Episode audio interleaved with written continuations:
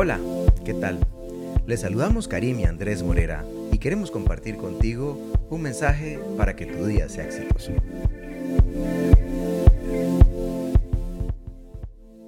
Y bueno, bueno, para iniciar este día, un día muy hermoso, queremos leer Romanos 8:35 que dice así.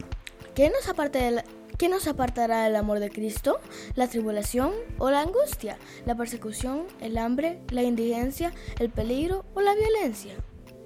El apóstol Pablo comenzó esta lista de dificultades que fácilmente afectan las relaciones humanas, porque son incapaces de destruir el amor de Dios por nosotros. Luego, continúa afirmando con certeza, como dice Romanos 8, 38 y 39, que dice así, pues estoy convencido de que, de que ni la muerte, ni la vida, ni los ángeles, ni los demonios, ni, ni lo presente, ni lo porvenir, ni los poderes, ni lo alto, ni lo profundo, ni cosa alguna en toda la creación podrá apartarnos del amor de Dios.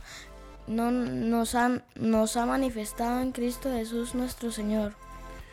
Contrario a los amores que vemos en la pantalla, el profundo amor de Dios es indestructible.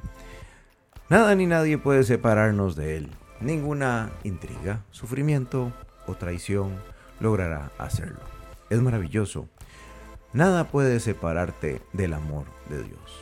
Confía en el amor imparable, incomprensible e incomparable de Dios. Señor, cuán grande y poderoso es tu amor.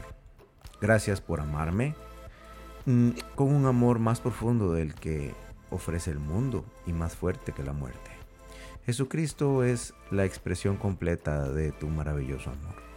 Estoy agradecido porque nada puede separarme de ti, que tu gran seguridad nos da de verdad. Gracias Señor.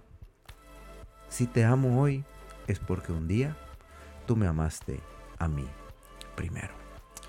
Alabado sea tu nombre Señor. Amén.